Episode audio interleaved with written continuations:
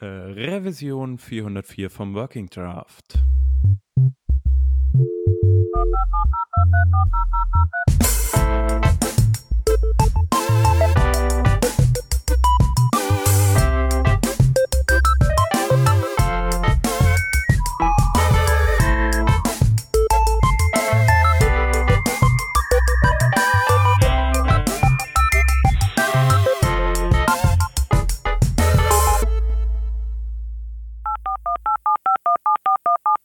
This episode of Working Draft is brought to you by About You. About You is one of Europe's fastest growing e commerce companies, and what do you need for growth? Developers, developers, developers, of course. About You is currently looking for full stack developers, front end developers, and Dart experts, as well as QR engineers and project managers. And each of these positions comes with an impressive list of perks. Great technology, About You uses top tech like Node.js, TypeScript, and React. Learning opportunities? You get free access to e learning platforms, free tickets for conferences, and you can switch between teams to gain experience with different tech stacks. Want to use Windows instead of Mac or vice versa? At About You, that's your choice.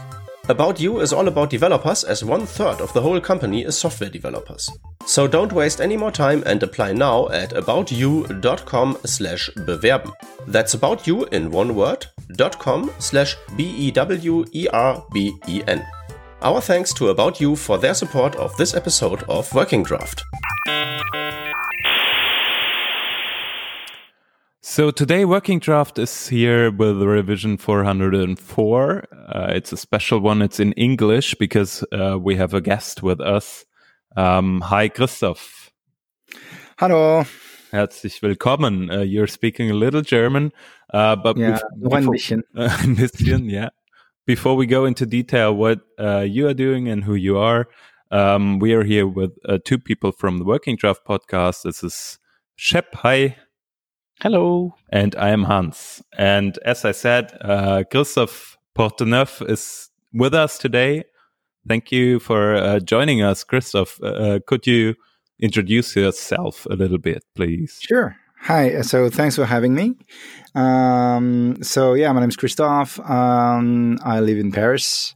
I've been doing professional web development ever since 1995. Uh, so I'm sort of a dinosaur, I guess. Uh, and uh, yeah, I studied in IE3 or something. Even actually, I studied on Mosaic. But um, and so yeah, these days I'm mostly uh, all about JavaScript expertise and uh, and stuff in the JavaScript ecosystem, so React, Webpack, uh, Node, Git, mm-hmm. stuff like that. And I do a lot of uh, training day to day. My day to day business is mostly in, in, in the room training on these topics and uh, sharing knowledge. So articles, talks, screencast, all of that. Yeah, great. Uh, I think we'll hear about that later too. Um, the first time I got, I think uh, I, picked up your name somehow uh, was uh, in the beginning of some .js conference, which is taking uh, place year to year in Paris. We talked about this uh, before the uh, podcast recording, and this year it's also happening. I think in the beginning of December, right? Yeah, absolutely. It's .js itself is December fifth and sixth. .css is December four. Uh, so this year, dotJS is a two day thing one day for front end and the second day for back end and language. And uh, cool. yeah, and I'm still emceeing. I'm having a blast emceeing that thing. Yeah, that's funny all the time. So uh, for all the people who haven't attended uh, one of these conferences yet, uh, should check it out. I guess personal recommendation. Uh, but the thing that we wanted to talk about a little bit is something that you uh, you said picked up at Fronteers conference again, which is ES proxies, right? A JavaScript thing. Yeah, uh, I finally managed to go to Fronteers, and not only that, but as a speaker uh, this year uh, in Amsterdam, and it was fantastic. Uh, the venue is gorgeous, and it was very well curated. Um, and uh, I gave probably the the most uh, technical talk on the language itself and I'm I'm very much afraid I lost half the audience, judging by the tweets. Um, but but the, even the last half appeared to have enjoyed it, so that's cool. Um, and yes, the um, this is one of those uh, features that's been around officially for four years because it, it, came up with that mammoth version of ES twenty five fifteen, and um, but that most people don't use or don't directly use. They don't really realize it's there. And um, it's one of the very few things that you cannot guarantee in, in, in as much as Babel cannot transpile it. It's not something you can emulate or polyfill. Mm. Uh, it has to be available natively uh, by the engine. Otherwise, you can't really emulate it. There are a few things like that in ECMAScript. Uh, very mm-hmm. few, but um, they exist. And um, and proxies are really fun to me because they're what we call a meta programming feature. And uh, I love languages that do a lot of meta programming, such as Ruby. Um, and um, the idea behind proxies basically is you you wrap an object, any kind of object, can be a function or anything, and you send that wrapper back to whoever asked you for that object. And the thing is, from now on, you can intercept any kind, eh, basically any possible way for the outside world to use that object if they have your proxy instead of the original one. And they think they're reading a property, or they think they're calling your function, or they think they're deleting a property or looking at a prototype or anything. But actually, if you so choose, they go through you and you can change behavior that used to be built in into the language that you had no control over. And you can decide to react differently to reading properties accessing properties writing properties. And so that lets you do a lot of really fun stuff and uh, we'll put in the show notes the uh, the links to the the slides and the video of my talk because obviously it's very code intensive and that doesn't read very well in an audio form.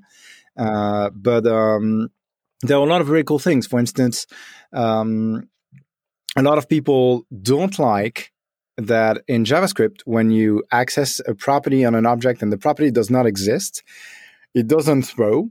You just get undefined. And uh, a lot of people more statically typed kind of mindset would love it that if I did say, um, you know, uh, some object dot uh, whatever, and the whatever property does not exist, that it would do something else than just return undefined. You know, it, maybe it throws an exception, or maybe that object is special and it would dynamically define the property in some way. And uh, proxies let you do all that because they intercept the fact that you're trying to read a property and they can do anything. It's just JavaScript, so you can write any code you want. And that lets you do some really cool things. That lets you do defensive objects, so objects that would throw undefined uh, properties. That lets you do um, uh, virtual properties in a fun way. That lets you do transparent immutability, like the immer, which is a German one, by the way. so there you go. uh, Immer.js prop um, uh, library. It does something wicked smart uh, with proxies to let people write regular, easy, mutable code, but in the end, produce immutable objects. So that's that's really fun and really nice in a, in a lot of contexts, uh, like uh, reducers or stuff like that. Um, mm. It lets you do uh, live dynamic implementation of API clients you you would say, okay, so that object is a gateway to some REST API somewhere, and whenever I call a method, it would dynamically derive the URL, make the fetch call, return a promise for the JSON body, stuff like that. So, and you could do that recursively. So that's a, that's a very very powerful feature, uh, and you can probably shoot yourself in the foot, like with any powerful feature. Uh, but um, but it, it, it, lets us write APIs in a very nice and easy way with no massive configuration or no massive verbosity, um, and just by leveraging the fully dynamic nature of the language and just being able to uh, l- lift the hood basically and put our own plugin inside the engine uh, that runs the language. And um, again, that doesn't modify the original object, that just wraps it. And so you could wrap it as many times as you wish, adding more and more features to the object's behavior. Um, but that's yeah, that's a metaprogramming feature. There are a few things in JavaScript that are about metaprogramming, stuff that we've known for quite a while, like the uh, object dot something methods, you know, like a, a define property or um, uh, prevent extensions, all of that, and uh, set prototype off, all of this. And um, there are uh, symbols as well, especially well-known symbols that have been around since ES 2015 or another metaprogramming feature that lets us again alter the default behavior of the language uh, so that we can write iterables or async iterables, for instance, stuff like that. Um, and um, and when you look at what TC39, the committee that does JavaScript, basically, when you look at what what's cooking there, um, a significant number of that follows that same direction. It's about providing us with a um, sort of escape hatches for language default behavior so that we can customize it or let our objects participate in new syntaxes uh, in their own custom way. Um, so it's pretty cool. Uh, personally, I love it, which is why I talk about it. Um, but uh, and it's very little code. I mean, it's a, it's it's like a very powerful thing uh, that lets us do some massive features, but with very little code. I mean, all the all the code samples in my slides are just a couple lines and uh, and they do uh, they do some really cool effect. Uh, which is maybe um, one good thing. Um, maybe we we can just talk it quickly through. So you said um, you could override some behavior on yeah. an object, um, and uh, from the examples I saw, it's it's it's just you you call uh, the the um, the class you generate an instance of that class and you're passing like one of uh, the object that you want to modify. Yeah, uh, the, and there's a, a the way to create a proxy. There are two ways, but the main way is just to say new proxy. So there's this new native type called proxy, and you do new proxy. You pass what we call the um, receiver, uh, not the receiver, actually the target, which is the original object that worked the normal way. And then you pass a handler, which is just a series of methods with specific names that are called traps in the jargon of proxies. And uh, after the uh, traps for signals in uh, operating systems, and um, and so, for example, if you if you if that second object has a, a method named get, that method is going to intercept any attempt at uh, reading a property, including accessing of a method you know, to later call it. Uh, if you pass a trap called set, you're going to intercept any attempt at writing a property. If you pass a trap called apply, that means your original object is a function and you're intercepting the act of calling it in any way. So that could be regular operator or apply or call.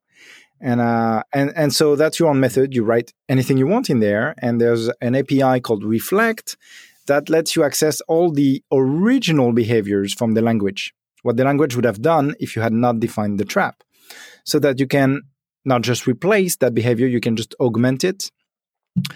And one of the key aspects I did not mention is that some of this you could do with accessors ever since ES5 in 2009, but it's considerably slower than proxies. And accessors only work on properties that exist. If you want to uh, intercept accesses to properties that do not exist yet, uh, you can't do that with accessors, but you can do that with proxies. So there's a lot more power and performance to using proxies when they're available, which means no Internet Explorer, but pretty much anything else.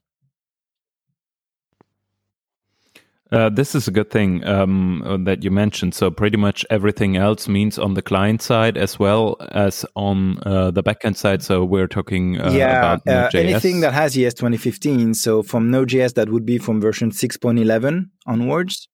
So which is already end of life, and, uh, and and Node 8 is going to be end of life very soon. I mean this this month Node 13 is coming out. and Node 12 is going to become the active LTS. So that's uh, yeah node 8 is history already and um, google didn't get the memo but uh, it's history and um, and the uh, yeah and on the client side any evergreen browser so anything except ie basically uh, including all Safaris and everything. All of them have proxies, um, and um, so all the web views, all of that uh, ha- have proxies natively, and any node version you would run in production these days has proxies. Mm-hmm. So uh, let's say you don't have to support IE Yeah. 11 anymore. Um, you can fully switch What- to. what most libraries do is uh, if they can get away with it is that if proxies are available they use proxies as an optimization and as a Mhm. more feature complete kind of thing and if there is no proxy support they try to achieve the same goal with accessors because even IE has had accessors uh, since IE9 and um and um the uh, even IE8 has them. um, it, it has the Getters syntax, but the- yeah, getters and setters were in. Um, um, the thing is, no, no, no, no, no. IE8 uh, was stuck with JavaScript 1.5, so no, it's IE9 who was the first one to have ES5. Uh, so I'd have to look it up, but I'm, I'm pretty, Yeah. I, I would be surprised if IE8 had getters and setters. At least it might have had the syntax, but it probably didn't have the full feature set. I think you could use it on HTML elements on uh, accessing properties of these, Oh, but okay. not on general objects. I think. Yeah, Yeah. yeah, yeah. That oh yeah, that might be Yeah. true. And um, and the thing is, for instance, if you look at um, uh, Immer, the Immer library, um, to actually work like perform its entire feature set, it needs proxies. But if you're only working with predefined properties, it can sort of manage uh, with accessors. But there are a few corner cases. And um, Vue, the Vue framework, um, uh, has um, the whole reactivity system in Vue 3 is going to use proxies as well, um, so that we don't have. It used to go with accessors, but it was much slower, and you have those. Um, you had those um, corner cases when you would add or remove properties that just wouldn't work anymore. So you had to go with Vue.set or Vue.delete uh, to to do that instead of just using your object as usual. And uh, in Vue 3, you don't need that. In Vue 3, they use proxies for that.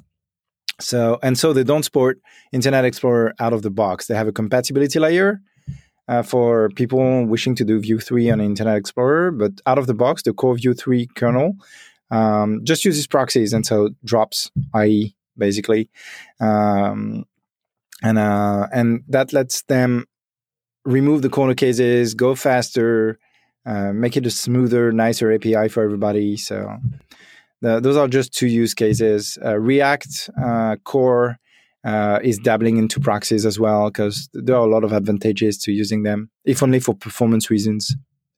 So we're going there. Great.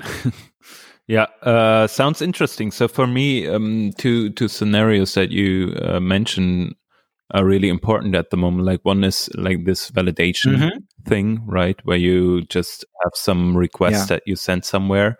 Uh, and the request seems to be uh, the second one, but you want to val- validate what you're sending with the request. Yeah, for you could do that for argument Um, validation or schema validation or everything. Yeah, yeah.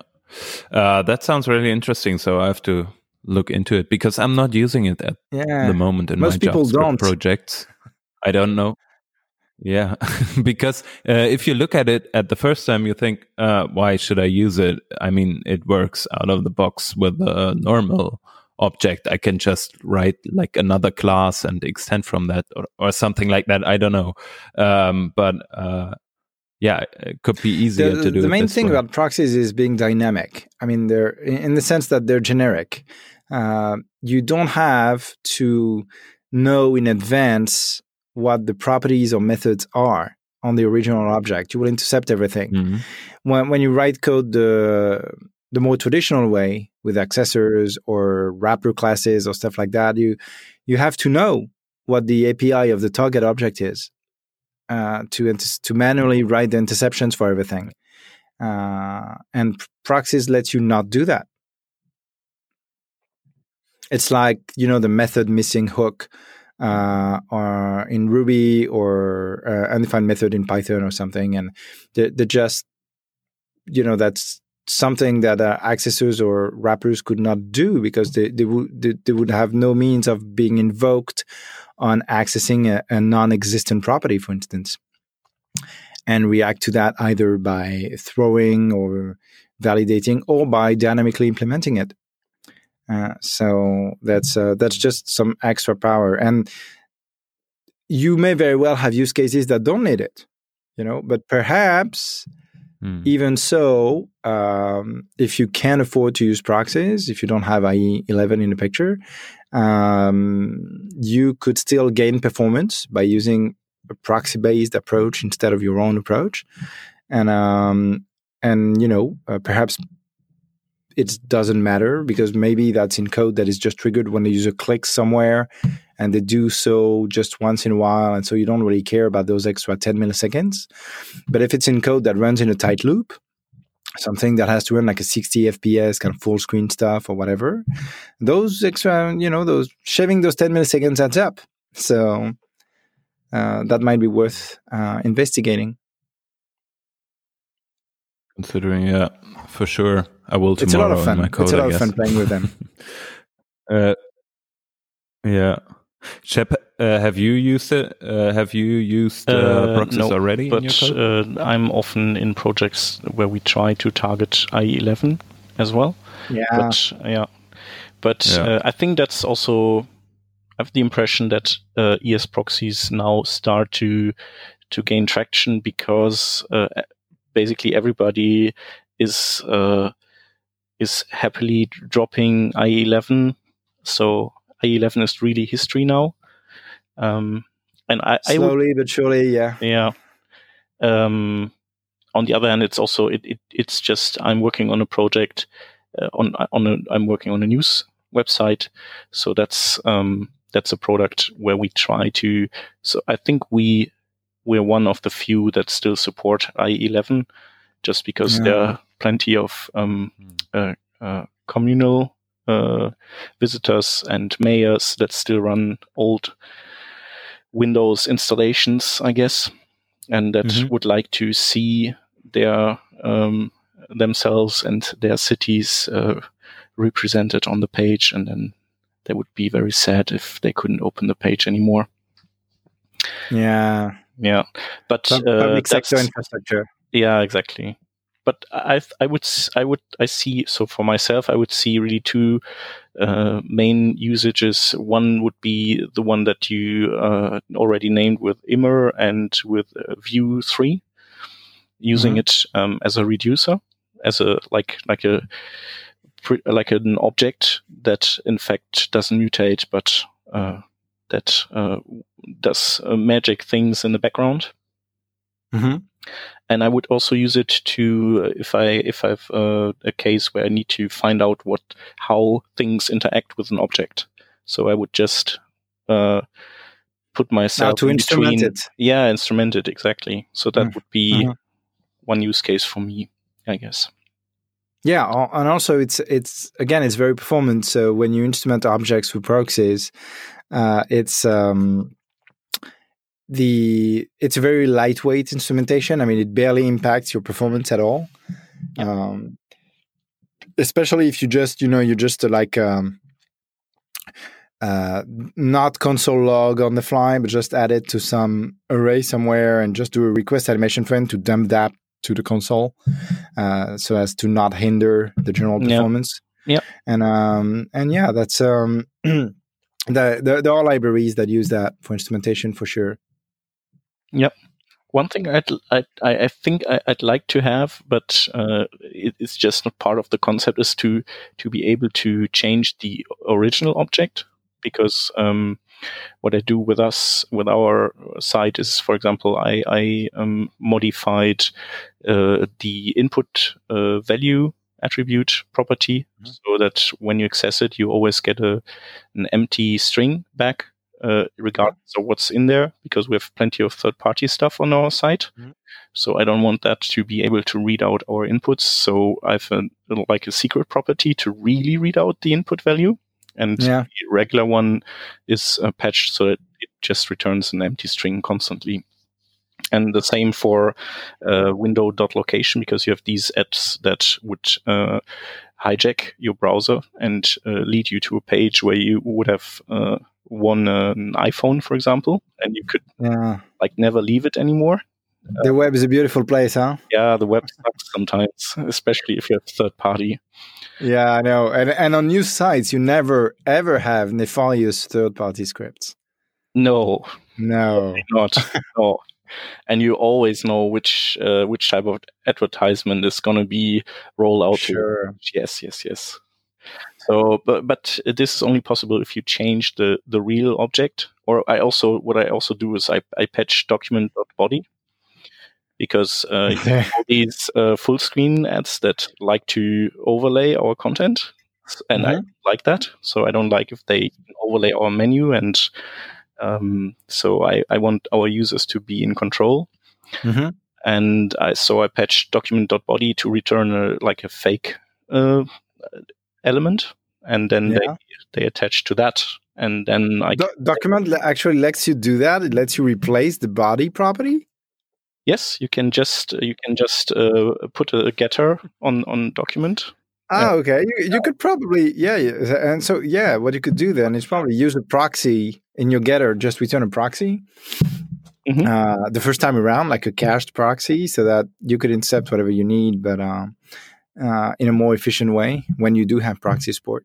The only trouble is that it forces you to um, to do some sort of a dual path implementation, you know, for like IE and everything else. But um, So that that would be my use cases from my current perspective. But uh, it's always like good to know that you have this tool in your belt, and then yeah, all, especially after seeing your talk at Fronteers. Mhm. which we'll link to, uh, in addition to linking to your slides. Yeah, yeah. So that you know, it's it's easier for people to understand what it looks like when they look at some code instead of just listening to me rambling. Yeah, but I, I, I must say uh, you explained that really well. So, um, hat uh, hat tip to you. Thank you. Yeah, So if people want to start the uh, with ES proxies, uh, it's probably Mhm. best to watch a talk uh, and Yeah. see the slides next to them, um, because after that I it hope should so. be clear how to use it. If it's not, just ping me on Twitter or something. right? Uh, I'm open to I'm open to suggestions. oh, that's a good a good idea. um, Yeah, we will popular. link your Twitter account. yeah, account. it's quite easy. It's just a name. yeah. Um, but we we thought we wouldn't uh, just uh, leave it to uh, ES proxies in in this, uh, in today's podcast, but we would also maybe discuss a few other new JavaScript features. Sure. Maybe Uh, you like a lot. well, yeah, there are quite a few things. Um, would you? Uh, sh- should we just remind quickly readers of how the language is, what the process is for the language evolving? Yes. Yeah. Okay. So, well, so there's there's this controversy right now about rebranding JavaScript because it's sort of a mess. I mean, the actual official name of the language is ECMAScript, uh, ends the es in the name, and it's um, uh, it's because it's uh, standardized through a standardization uh, organism called the ECMA, which used to be European um, and is more worldwide now, and the um, JavaScript uh, was supposed to be just one subset of it, the one made by Mozilla, and in the US, it's a trademark by Oracle. Uh, so, but it's a really? Basically, trademarked by- it- yeah, in the, in the, for the US, Oracle has the trademark on JavaScript because it acquired Sun, which had acquired Netscape. So Okay. uh, yeah, so it's it's and they have this official JavaScript Twitter account that they attempt to use now and then, and then the community shoots them down, and so uh, you know it's uh, it's sort of a mess. But basically, these days, JavaScript and ECMAScript are interchangeable in the way we talk about them when you talk JavaScript, we mean ECMAScript and vice versa. Um, the ActionScript uh, based on ECMAScript also. Yeah, exactly, exactly. There was uh, JavaScript used to be Mozilla's version, which was by far the most advanced. Microsoft's version used to be JScript, and Adobe's version used to be ActionScript. Uh, there are actually a lot of things from ActionScript 3 that made it back into ECMAScript around ES 2015 uh, whose code name was Harmony. Harmony of My Dreams, really, uh, was the full name. Mm-hmm. Uh, and uh, it, it, tried to do too much, which is why ES4 failed. Uh, uh, and then we had a small ES5 and then this mammoth ES6 six years later. And the thing is, inside ECMA, um, the, there's a committee called uh, TC39, Technical Committee 39, uh, that is in charge of the standard uh, ECMA 262, which is which is the language, and a few more standards about JSON and uh, a few things, and uh, the INTL object as well, the whole interna- internationalization native systems around ECMAScript, which is standard 4.2, I think. And um, the thing is, it's all in the open. It's been completely open and public for the past, uh, I guess, five years, four or five years. And uh, you can go to GitHub, github.com slash TC39. You get the full list of ongoing proposals for language evolutions. You get the full agendas and minutes of all the meetings, uh, access to all the slides and everything. You can create your own stage zero proposals. So that's very open and they meet every two months approximately. Um, and uh, some physically, some dial in uh, to for two days to move the language forward. And um, and it's a stage process. So there are five stages from stage zero because we're geeks. We start at zero. Uh, from stage zero to stage four. And stage zero is anyone. I mean, right now you can go to GitHub, create a readme.md on a repo of your own, and you've got a stage zero proposal. I mean, it's just someone raising their hands and asking for a unicorn emoji operator, you know, or something, and um, and just describing a small few a few small paragraphs about what that feature would do, and that's it. And then they have to uh, go to the GitHub repo for TC39 and uh, open an issue to draw some attention and uh, ask for someone to consider it. And um, then you you would move to stage one, and stage one is uh, what we uh, it's a very early draft uh, stage. It's basically someone on the TC39 agreed to champion that feature, to, to represent it inside the TC39 and to present it at the TC39 meetings. And they're probably going to help you get that proto spec into shape. And um, and there are a lot of things at stage one. There are actually, right now, there are 55 stage one proposals as of this afternoon. Uh, and there are 17 stage zero, uh, some of which were never presented or were last presented four years ago, but were not officially dismissed. Uh, and there are 55 stage one proposals. So it, the, the criteria of entry for stage one are very low. It's basically, huh, sounds interesting. That's what it is. And um, but there's a lot of death at stage one. Very like m- barely one quarter of stage one makes it to stage two, and that's because that's where most of the work happens. You have to uh, really hammer the details, put together the spec, try to have all the um, what they call the spec text, which is formal syntax and um, look at all what we call the cross-cutting concerns. So how that new feature would interact with all the existing semantics of the language and the standard library and the ecosystem. So that's an enormous amount of work. Uh, but if you go, if you go through all that and you get accepted to stage two, so stage two is much more narrow. Right now there are 15 stage two proposals. And um, and stage two is where you hammer out the final details. Ideally, you would probably try to put together a Babel transform if possible, and um, and the, you finalize the specs. At the end of stage two, the spec should be done. The the, the spec should be complete. There should be no shadow, uh, no missing uh, issue. Uh, the spec text should be ready. The semantics should be finalized, and you would get to stage three uh, which is where you would write all the tests for that feature. There's an enormous test suite called, called Test 262, uh, which is a full compliance test suite for the language so that any JavaScript engine can run that test suite and verify that they are compliant uh, with the language.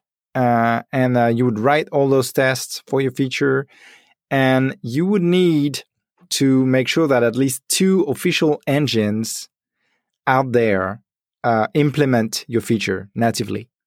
And usually, what happens is that the first to the key is uh, V8, and second to the key is well, used to be either Chakra or SpiderMonkey, but Microsoft is moving Edge to Chromium now, hence V8. So the second one would probably be SpiderMonkey, uh, which is the engine in Mozilla. And uh, when you have two native implementations and full tests and the editor in chief of uh, the standard signs off for it. Uh, then you get to stage four, and stage four means you're done, you're official, you're going to be released in the next yearly release. And every year, around January or March, we take everything at stage four and wrap it, and we say that's this year's version and it's released in March and it becomes official because of the red tape and administrative process in ECMA. It becomes official every year in June. So since ES 2015, which was called ES6, we have names based on the year because we have a release every year. So sometimes we have very tiny, tiny releases. ES 2016 was tiny. It, it added, I think, two pages to the spec. Uh, it was very tiny. Um, and we have mammoth releases like ES 2015 or ES 2017, which was quite big. Uh, it had just six new features, but some really impressive ones like async await um, and atomics, which are very, very difficult features. Uh, we had eight new features in 2018, eight in 2019, and we already have five lined up for ES 2050, uh, 2020, sorry uh, and quite big ones too. Uh, and what this means is that by the time the feature becomes official, it's already there. It's already native in pretty much any environment you want to use it. So it's very different from what we used to have when you know something became official and you had to wait a number of years to be able to use it natively. Now, by the time it's official, uh, everybody's using it already. Uh, at least in the early adopters community, um, many frameworks use it ahead of time, uh, just a few months. Uh, from the moment you reach stage two, uh, if possible, Babel will write a transform for it. So most people use Babel, so most people can play with it. Even when it's just stage two and you are not guaranteed that it will be official one day. Uh, uh, React has been promoting and using field initializers forever, and they're not even official yet. they're currently at stage three and have been doing it for years. Uh, decorators have been going on for years in Ember and everything, and they're not official yet. They're stage two. so, uh, you know, people are less afraid because of Babel to play with it. And that's actually very important because to reach stage three, you have to have a lot of feedback from the community. So they can't, you know, it's a chicken and egg problem. If they can't play with it, they can't have feedback. So Babel is super important in that respect and TypeScript as well, because it invites people to play with these features be- before they become official so that we can figure out corner cases we hadn't seen or uh, realize that people use that feature in a way different from what the default API behavior makes easy so that we change the API behavior so it's easier for more people. So there's a lot, yeah, there's a lot like that. And, um, and so there's a lot coming up uh, in stage three. Uh, w- one of my favorite things in stage three, uh, not really because I intend on using it much, uh, but because it will just shut a lot of uh, nasty talk about JavaScript from the regular statically typed languages, is uh, private stuff, like actual private stuff. And that's yeah. one of those things where JavaScript sort of seems to be coming last but it was worth the wait. I mean, uh, just like template strings or stuff like that, we we got it last, but we got it better. you know, we, it was like in, we used that extra time to inform the API better, and um, there are actually three different proposals that uh, handle private stuff, uh, depending on whether it's uh, methods or fields, static or not, uh, stuff like that. Um, but the idea, it's kind of fun. Um, the idea is that it's going to be private for real. Like you have absolutely no way programmatically to access it. Unlike the private keyword in most languages, where there's always a way around it, you know, in Ruby, you could do send. In uh, Java, you could use the reflect API. Uh, there are tons of ways to access so-called private stuff in other languages. But in JavaScript, as Shep mentioned, we have a lot of adversarial uh, scripts running alongside us. And uh, we, we could have a lot of like Bitcoin minings or whatever, or pirate scripts running and trying to grab our authentication keys or something from the object space. And so we have to have that notion of absolute ironclad private, which used to be something we had with uh, closures. And so we have that now. And um, the syntax for private methods or fields is actually kind of funny. There's a hash sign at the beginning, you know, like the sharp sign. And um, it's, it's kind of funny because it's you have to write it. So you would do my object dot hash something or or yeah that's it. My object dot hash something actually. That's pretty much the only way. And um and so you can what's interesting is that you can see even when you're using that field you can see it's private. You know in most other languages you wouldn't see it, it you would have to look up the declaration. Bars basically. Sorry? Because you have these uh, like the, the crossbars saying yeah no. exactly. Yeah. You, you, have the sharp sign even when you're using it. And what's funny is that that sharp sign is actually not part of the name the name of the field is not it's it's almost not named um, it's not the name without the sharp and it's not the name with the sharp so you can't dynamically access a private field like using the square operator or something uh, you have to access it directly using dot. And um, so this dot sharp or some object dot sharp. And um, and that there's actually a term for this. The the sharp sign is called a sigil, S I G I L, uh, which means in terms of language design uh, a mark that is necessary to access a name but is not part of the name itself. And um, and when you declare it, same thing. You use the sharp at the beginning of the name and um, it's private in the sense that nobody outside your own code, nobody outside your the the code for that object or class can see it. But if you're a class, in particular, if you're doing that inside a class, um, all the instances of that class can use those fields because they're all part of the same code. You know, if you if you can modify the code of that class, then you're in already. You know, you could you could do anything. So the idea is that you can totally, if you're instance A of a class, you can totally access uh, instance B dot sharp something and access the private fields of another instance of your class, right? Which sort of makes sense considering that that means you have access to the source code for the class anyway, so you could do whatever you wanted. Uh, and, and, that's that's kind of neat. You don't have to go through hoops to access to the, the private fields of other instances of the same class as you.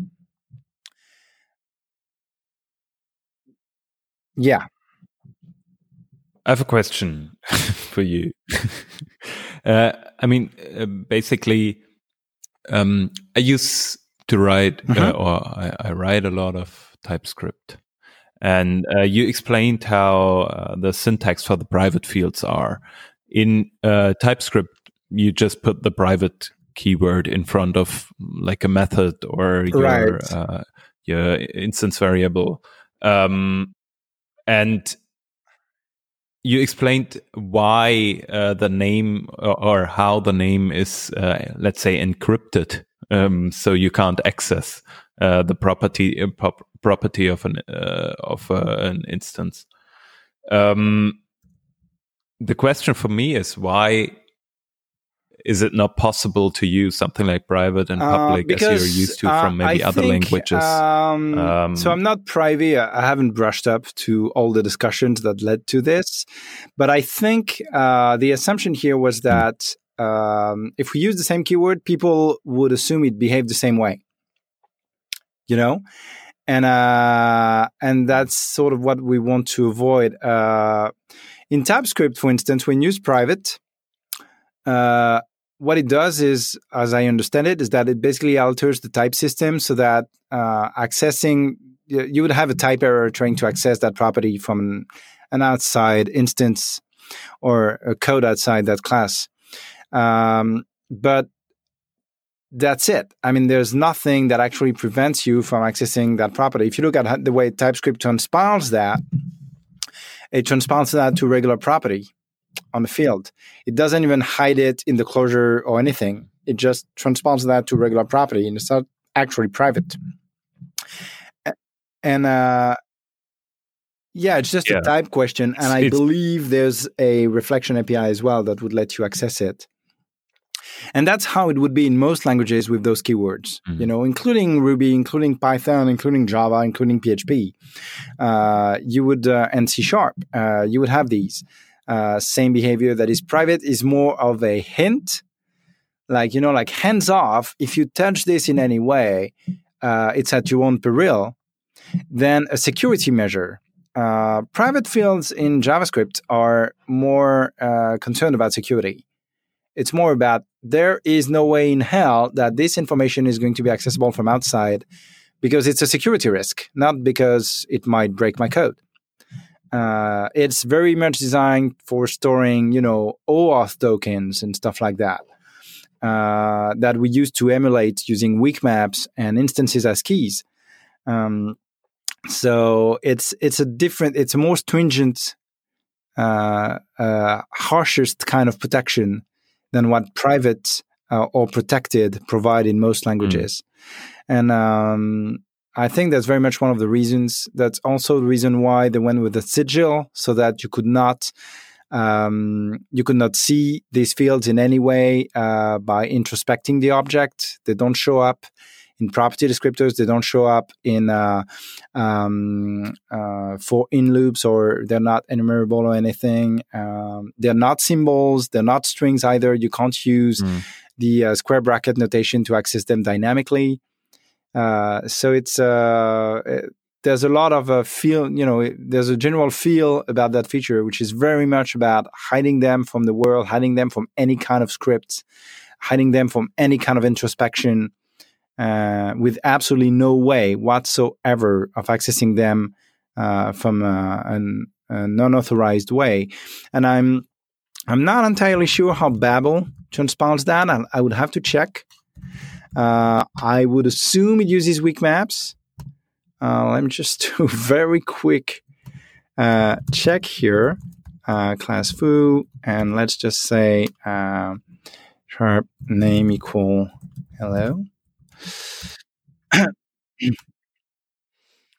Uh, so, in the meantime, uh, let me quickly just uh, remind uh, the listeners that we talked about uh, private fields also in uh, revision 398. Oh, cool. Excellent. sorry, 89. Yeah. 89. 389. So, uh, there was com- this the same discussion what I just mentioned about the the usage of the private fields. Excellent. Um, oh, that's uh, great. I just wanted to quickly. I should have, I should have listened to that. Actually, I should have just. Br- oh, it is. Oh yeah, it might. it's in German, but it would look it super more secure, though. Yeah. I mean, you know, like Schindler secure. You know, like uh, a, it would look like very like armor plated or something. yeah. So you know, like like Panzer yeah. fields or something. But uh, Sounds no, oh, I don't know what no, that just is. joking. Yeah. So yeah. yeah, private fields are a cool thing. There's also two things that are and they're pretty much guaranteed to come up by ES 2020. They're at uh, they're at stage three right now. All the tests are there. Uh, uh, we just need native implementations for them to become stage four. So I, am really crossing my fingers for V8 to do something about it. But hasn't V8 already implemented them? Uh, uh, I knew so too, yeah. that I hadn't completely yeah, uh, verified my stuff yet. Uh, gave a talk. class fields, static class fields. Yeah, apparently they seem to work in my browser, which means that V8 has it.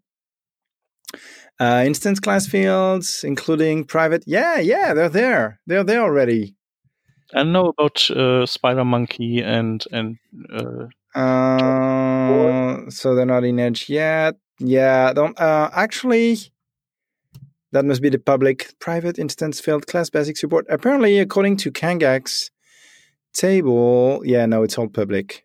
Public and computed instance class fields. Yeah, we don't have private yet in Firefox.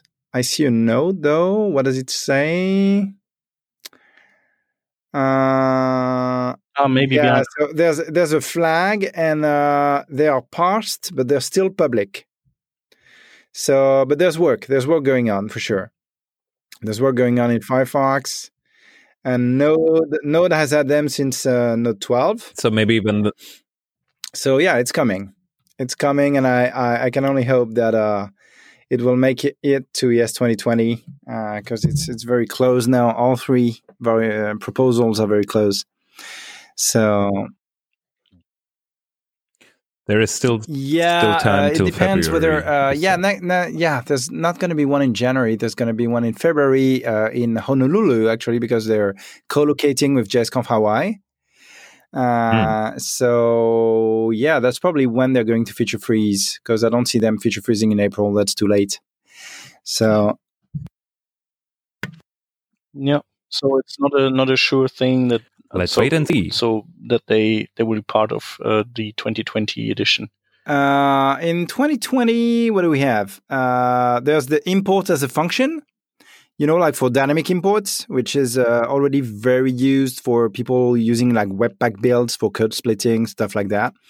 Uh, BigInt as well. Uh, BigInt as so all of these are guaranteed. Uh, BigInt is uh, arbitrary precision integers. So you know you you could put numbers as big as you could possibly imagine in there, um, and uh, it's a different type actually. It is not the number type. Uh, there's a, a, small combinator for promises. Uh, perhaps you know we had two combinators for promises: promise.all and promise.race. Mm-hmm. And uh, the trouble with these is that they always return just one. You know, promise.all. Uh, well, not exactly. Promise.all will wait for all the promises to fulfill and then return an array of the fulfilled values. But if there's a single throw in there, if there's a single rejection, it immediately stops and sends you only that rejection. And um, promise all settled is guaranteed for ES 2020.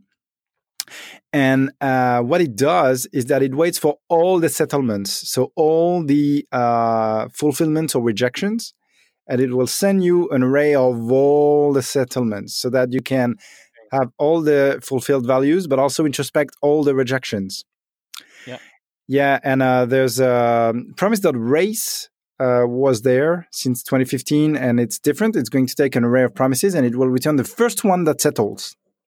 Which is interesting, for example, if in a service worker context, for example, if you accept the cache yeah. the Exactly. If, if, you do which whichever comes first, um, and the uh, but same thing. Um, it means that um, there there's a use case that is not covered, which is to to try a number of options, and as long as just one fulfills, you're good. You know, because promise.race will only return the first rejection. It will just ignore everything else. And so there's one which is currently stage three, but it's it's pretty much guaranteed to be there by the ES2020, which is promise.any. And uh, it's it's sort of like race, but it, it will try its best to send a fulfillment back. So it will it will just try all those promises and either resilient version of the promise race thing. Yeah, exactly. It's all settled is like show me all the rejections of version of promise all and promise.any is show me all the rejections version of promise race basically. Yeah. Yeah and promise race is the facebook version the uh, go fast and break things.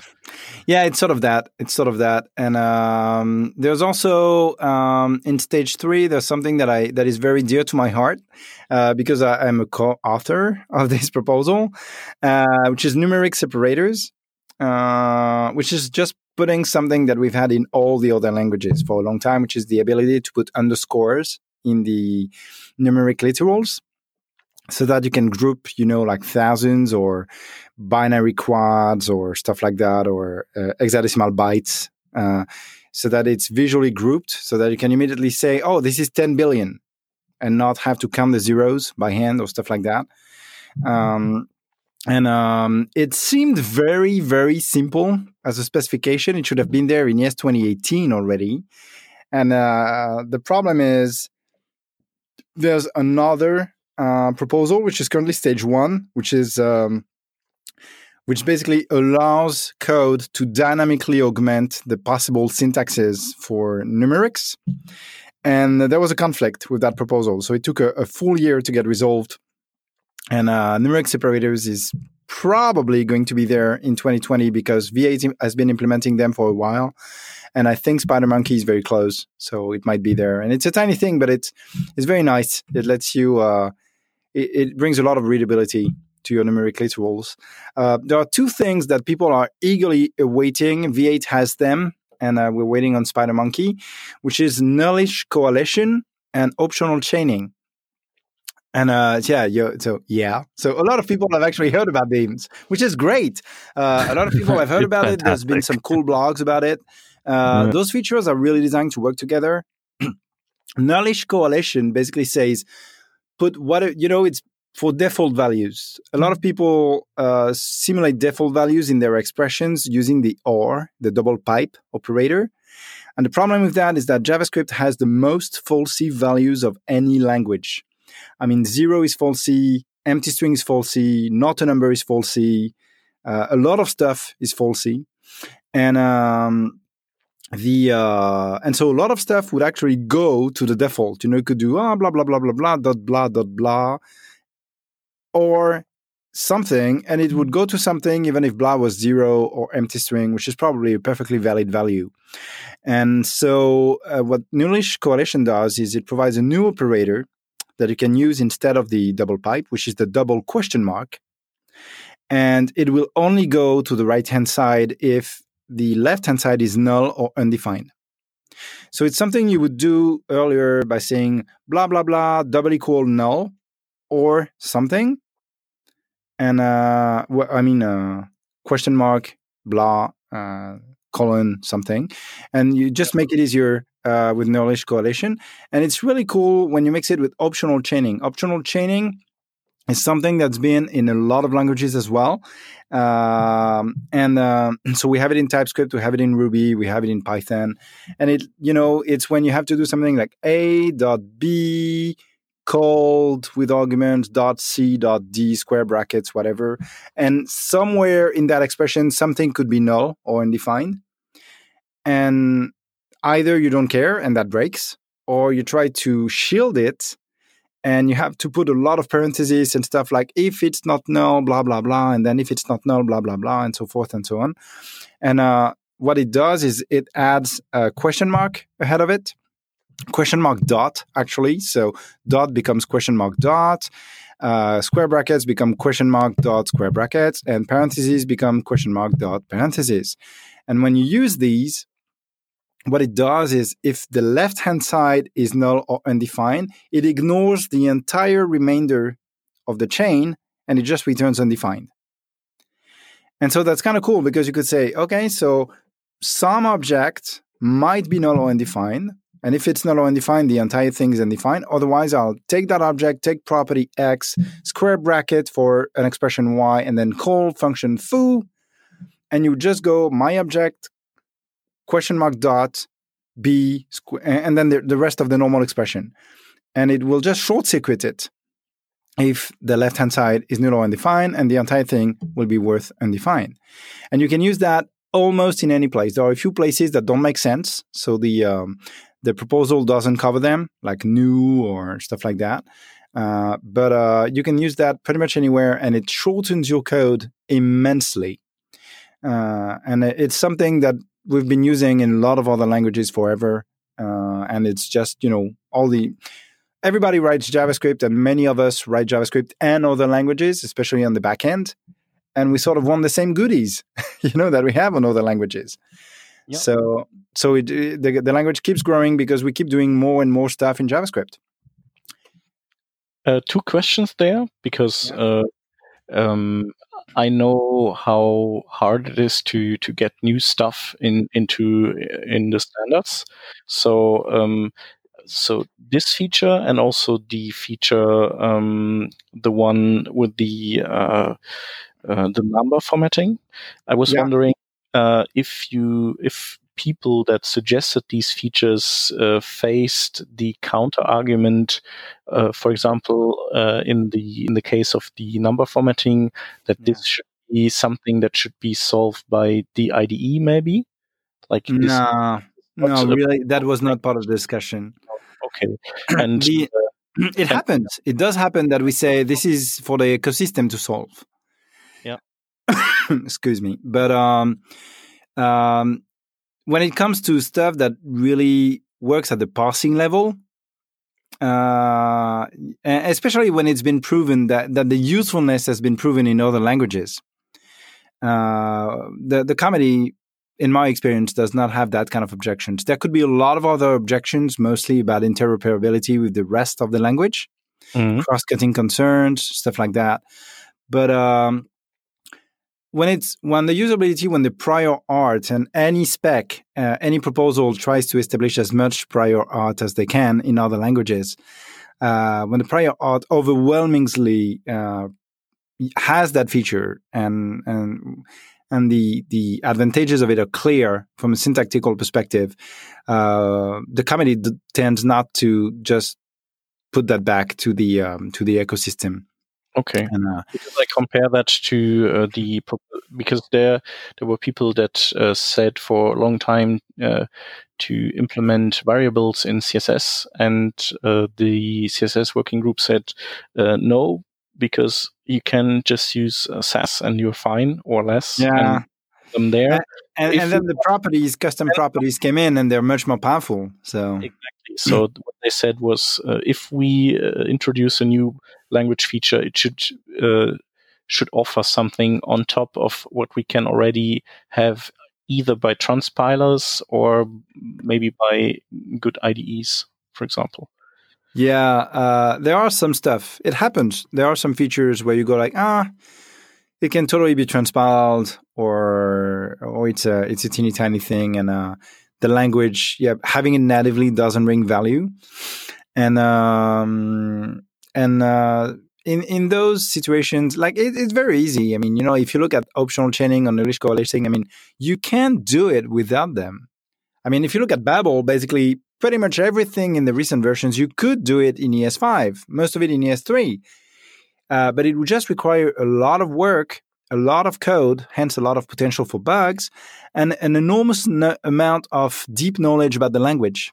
And the general idea is that uh, for features that are not extremely value added, like um, like the REST operator, you know, like being able to use the REST operator at the end of your function signature, for instance, uh, it is not a very advanced need.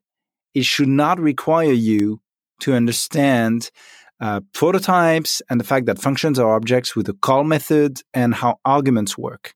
You know, uh, it should be simple it, it's a simple need. It should have a simple syntax, and uh, which is why uh, the language added one.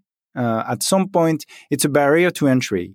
Uh, the the committee really wants everyone to have an easy time onboarding on JavaScript, uh, not your grandfather's JavaScript, but I mean modern day JavaScript, and um, and so it's it's like class bodies, you know, class syntax. I mean, by definition, it's using the same mechanics under the hood as like old school JavaScript classes, uh, but we're uh, there was a lot of friction with that syntax and the behavior and the prototype chain and everything for people coming from traditional OOP. And to this day, I, I, hear Java programmers who haven't taken a second look at JavaScript in 10 years tell me JavaScript is not object oriented which drives me to the walls. You know, uh, in my opinion, mm-hmm. JavaScript has always been way more true to object-oriented programming than Java ever was, uh, and much more powerful. But basically, when I hear that, what I hear is there's no class keyword. You know, fine. Here's your class keyword, and uh, it's not like you're dumb. It's more that I get it. There's a lot of friction and impediments match uh, from where you come from. And as a committee, we want you to have an easier time finding your bearings in modern JavaScript and have an easier time transitioning to JavaScript because, well, that's where a lot of the future of software development is. And so we should make it more accessible for everyone. Yeah, makes sense. Yeah, and you can, yeah, basically a lot of the features uh, are geared in that direction. Yeah, I find so. You know, and uh, and we we have stuff that the the Java guys and everything I've had forever, even if it was very stilted in Java, like decorators. Decorators are finally coming after a major setback. Uh, temporal iterator helpers that we've had in Ruby forever. Uh, a lot of stuff is coming, and uh, personally, I, I, love the bleeding edge. Excuse me, I love the bleeding edge, and uh, and so I'm always looking at what's in stage one which is a bit masochistic because a lot of it is never going to see the light of day.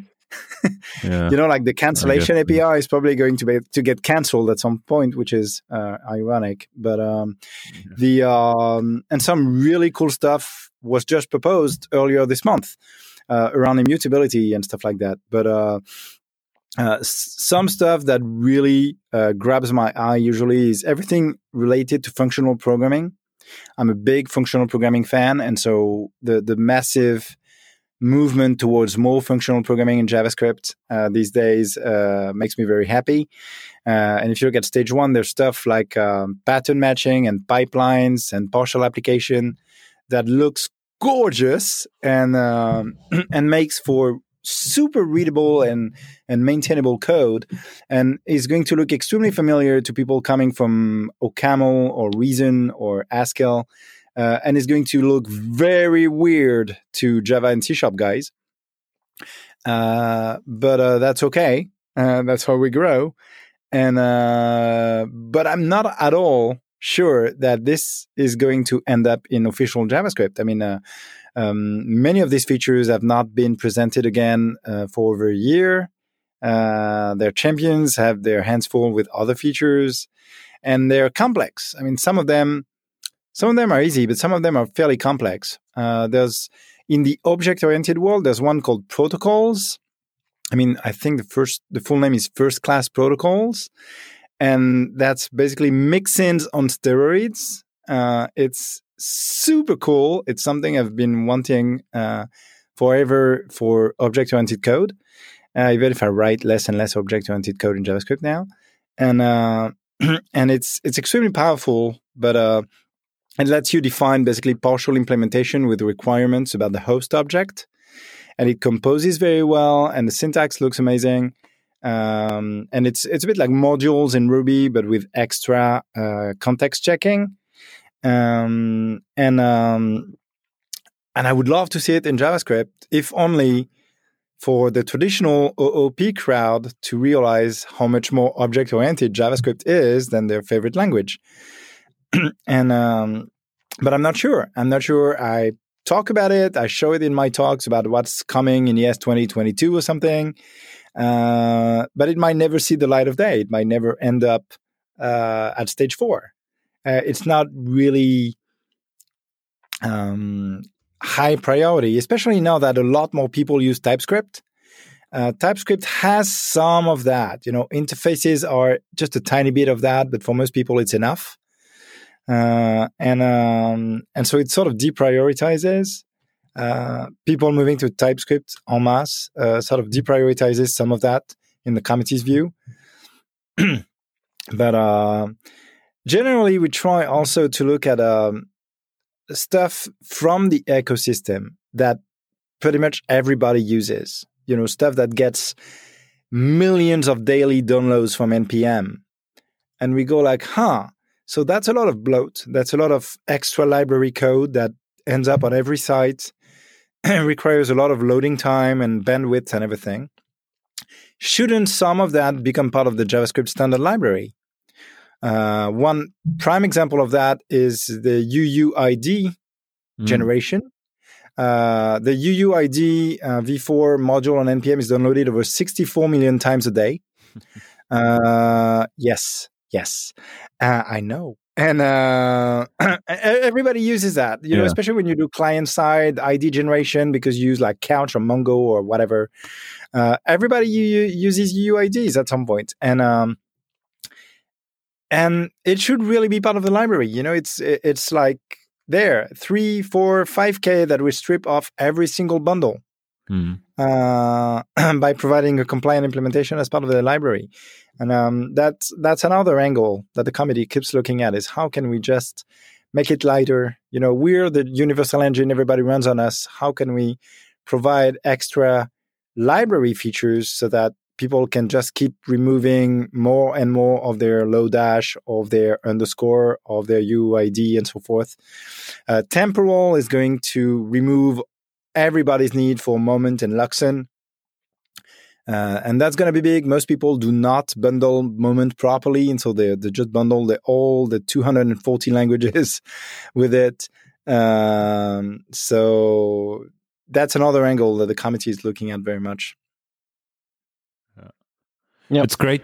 Makes sense. It, yeah. It's great to see that um, all of this community efforts, efforts basically that uh, a lot of packages that are out there that nobody knows the creator of uh, get the recognition by maybe moving up in the uh, let's say stack uh, then moving to the to the compiler eventually yeah, yeah well yeah there, there, are a lot of uh, of great packages but um,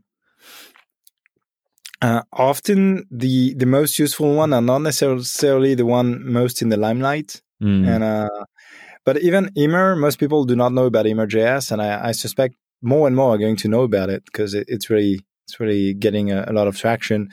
But most people do not know that Michel Weststrate uh, wrote it, and uh, they know him more about MobX, for instance. And uh, but Immer is already an inspiration source for a fresh stage one feature, which is record tuple. And uh, record tuples explicitly cite Immer as a major source of inspiration, uh, including for the Babel transform and everything. So um, yeah, there's definitely recognition. Prototype JS, I was Prototype JS core team. So oh, wow. most, I would say, yeah, I would say, yeah.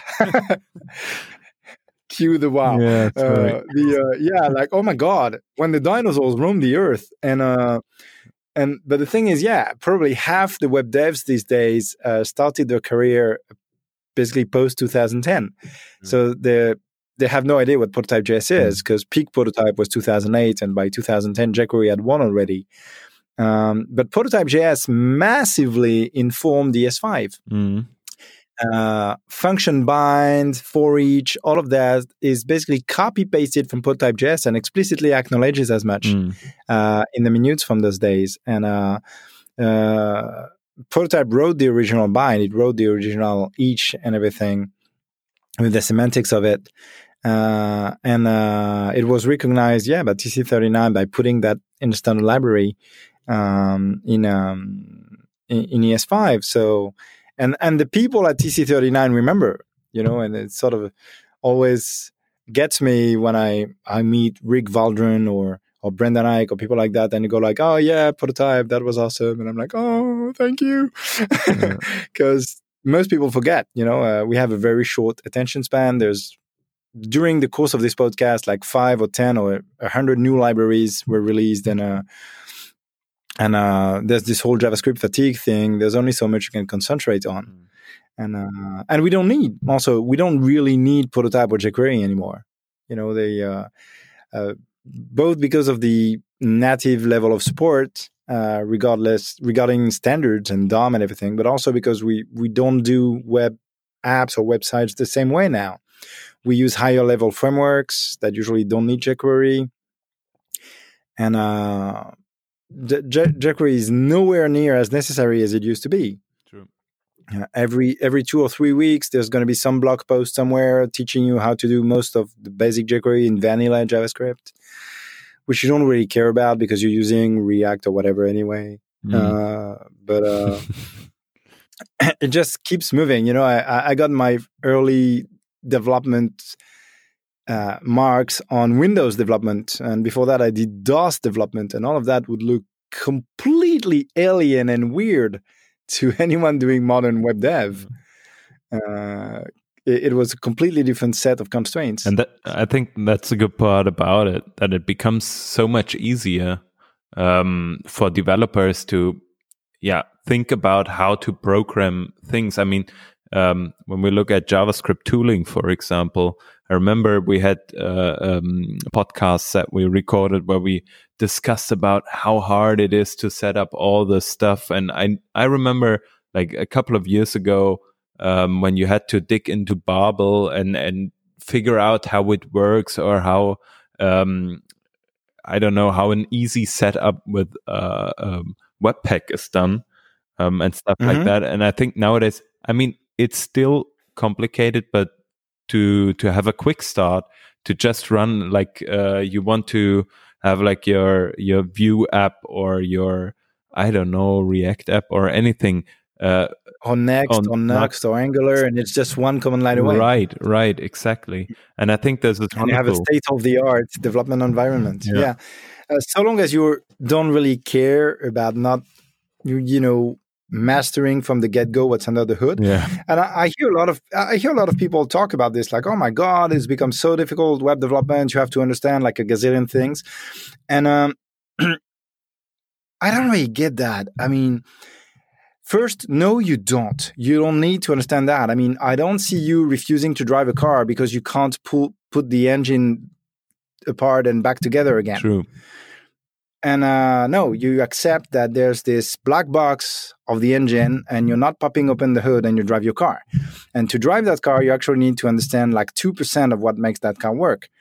And, um, and maybe one day you want to go into tuning your car and you'll learn a bit more about how it works and maybe by the time you learn it's going to be obsoleted because we'll all, we'll all be driving teslas but i already do but uh, the um, i think uh, what's important is that we get people uh, you know people say it used to be much simpler yes we used to do static pages mm. we, we used to do basic pages with basic styling and poorly validated forms. And that's all we required of JavaScript. And these days, JavaScript runs pretty much all of the infrastructure for the Fortune 500. Uh, so it's it's a very different problem. Of course, it's more complicated. Of course, there are a lot more technologies. We're asking it to do gazillion times more things at a lot more scale, uh, with a lot more constraints. But at the same time, it's never been easier, as you mentioned, for beginners to get a quick start and get a top notch dev environment quality mm. with integrated linting and the latest new goodies and an amazing developer experience. If you look at what Create React App uh, or Create Next app provide as a development experience, it's incredible. It's stellar. And um, there's a developer experience right now. DX uh, is eons ahead of what it mm. used to be. Uh, even if people still persist debugging with console logs, which drives me crazy. But uh, yeah, me. You know, like what? What do you mean have a full blown debugger available? like, but uh, no, I want to console log my day yeah. away. Uh, but uh, but it's okay. So you know, I will allow you one console log, and if if it if it doesn't provide you with enough information, then you have to switch to the debugger. Okay. But uh, it's a good first approach, you know. But um, and then maybe yeah, at some point you hit the wall, you start having asking more difficult question, uh, having more uh, fine tuning needs, and okay, you will eject from your Create React app or something and start tweaking that. And then, yes, you will have to learn a bit about Babel or learn a bit about Webpack. But I think you don't need, even then, you don't need to learn about all of them at one time. Honestly, you don't need to learn about the internal workings of ESLint ever. You're not going to write that plugin, and even to write an ESLint plugin, you don't need to understand the internals. Uh, those tools work very hard to make sure you can contribute without knowing the engine inside out. Um, and ESLint has more contributors than anyone. Uh, they're one of the most highly automated uh, open source projects uh, on planet, and uh, the ESLint boat does ninety percent of the work. Uh, it's got a gazillion new contributors every fifteen days. Uh, it's and most of these have no clue how the parser actually works internally it's easy enough to write a plugin by just describing a small AST rule set uh, that you don't need to understand that, and you're still a contributor to ESLint. So I, I, don't really subscribe to that. Oh my god, it's massively complex. I think it's it's really never been easier. I run Node School Paris, and uh, we have a lot of complete beginners mm. come in, and uh, and still they can hit the ground running. They can start prototyping stuff, and they get excited because they can have some working rough prototype and immediate gratification, immediate visual feedback, even as they start. That keeps them motivated and uh, they, they they just to just run away with it. And sure, it's got it doesn't handle errors, it doesn't handle edge cases, it performs poorly, but I mean they get their mishmash prototype up in no time, and that sparks joy. You know, uh, they, they just want to keep going instead of just hammering them down with classes about the basics of HTML and CSS and everything. And two weeks in, they still haven't written anything. Yeah. Sounds like a good time to be live. Yeah. yeah. to, to be to de- develop. Well, I'm ecstatic about yeah, new stuff. Definitely. That's what I live for. So, you know, I'm I'm happy yeah. about all new stuff coming up. But I I can understand people just wanting a bit, you know, a bit more quiet stuff. Uh, I will just remind those people that they were probably the same people who just kept shouting at W3C to get going mm. already with the new CSS features, you know? And uh, yeah. so there's such a thing yeah, as too quiet. yeah, it's also nobody needs to to use all these features. Yeah, so you can still stick to the stuff you like. So basically, the the most forward and back compatible stuff is still uh, I don't know, write your ES3 and and it will run everywhere. So no no headaches ever. Um, but yeah, if you want more, then you can you can have more. Yeah, exactly. Yeah. Yeah. Great. Very nice. So that that was a super interesting uh, episode, I would say today. It was. Uh, well, and uh, looking forward to yeah, looking forward to what what will emerge from stage one and what will make it uh, in next year's um, ES bundle. Yeah. And for uh, the listeners who have not gotten enough of uh, you just yet, um, you uh, also have some screencasts beside your uh, video from Fronteers, which we will uh, link to. But the screencasts are mostly about, uh, I think, Git and writing asynch- asynchronous JavaScript, right? Yeah, they're yeah. My my business partner and I just started doing screencasts in June. Uh, something we've been meaning to do forever, in addition to in-room training. And um, and yeah, we release these uh, in French and then in English, mm-hmm. and um, they are self-published. And uh, he does all the Git ones, so he's got some really, really excellent in-depth uh, Git uh, courses. And um, and uh, I do all the JS ones. Uh, there's currently like a mammoth one about modern asynchronous JavaScript. So it's all about starting from the basics of callbacks and the limitations and tr- pitfalls of callbacks, and then moving up and up and up and going to promises, in-depth promises, and then in-depth async await. Um, and um, it's pretty cool. Although I would probably record it a bit differently now in hindsight, but it's it's pretty great. And um, and all these have like massive Git repos that you, I mean, like code sample repos that you get, and so you can follow along and, and tweak. And um, and the other one is something that I really wanted to do for a long time because it it keeps being like fifty percent of the questions of people, and the answer is actually quite simple, which is about this in JavaScript. Oh, yeah. So how this behaves, how there's actually really just one rule that governs the nominal use cases, and what all the uh, special cases could be uh, outside the language, really, in terms of library and uh, and behavior and uh, how you can tweak this yourself any which way you want and stuff like that. Uh, so it's um, it should lay that question to rest forever. and um, and yeah, there's a free one that we're working on in JavaScript about the prototype chain. Uh, we also have a, a great free one uh, for Git about all the core concepts. And um, we're trying to release a new one basically every five or six weeks. It's usually about an hour and 15 minutes or so and uh, and we try to keep them pretty cheap. Um, and so I'll probably uh, we'll link to that in the show notes, and I'll, I'll, I'll try to make a like a discount code, um, like minus twenty percent or something across the the range for the listeners for the next month or so. Uh, so we'll we'll just yeah the we'll, we'll put I'll give you a link to the screencast that basically auto applies the discount if it's available. So uh, so people can just uh, have a look at it. cool. Thank you. Cool, perfect. Thank you. Yeah, Sure. that's nice. Just bear in mind that uh, this episode will not be released next week. So Yeah, I'll do. I'll do some. we'll ping you, until- definitely. Yeah, I'll, I'll set up something until end of November or something. Yeah, perfect. And then uh, there is just one hint uh, for uh, everybody who wants to attend a conference maybe uh, next year. Um, Think About Conference is taking place again here in Cologne in Germany. Um, and the early bird tickets will go on sale on 15th of November. And the conference itself will take place in the beginning of June. I think I said that already.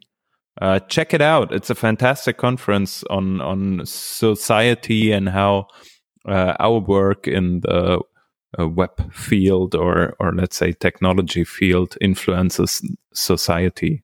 Uh, it's really interesting. We've been there, uh, and if you want to listen to some of the speakers uh, telling some interesting things about the conference and and their topics that they presented there, uh, check out the recordings we did. Um, you can find them in our archive. Great. Cool. And with that, uh, I think we're due with this uh, episode. Um, thanks again, Christoph, for being part of this uh, podcast. Thank you very much. And for everybody who's interested in German content, you can uh, go and check out um, some of the German episodes that we record.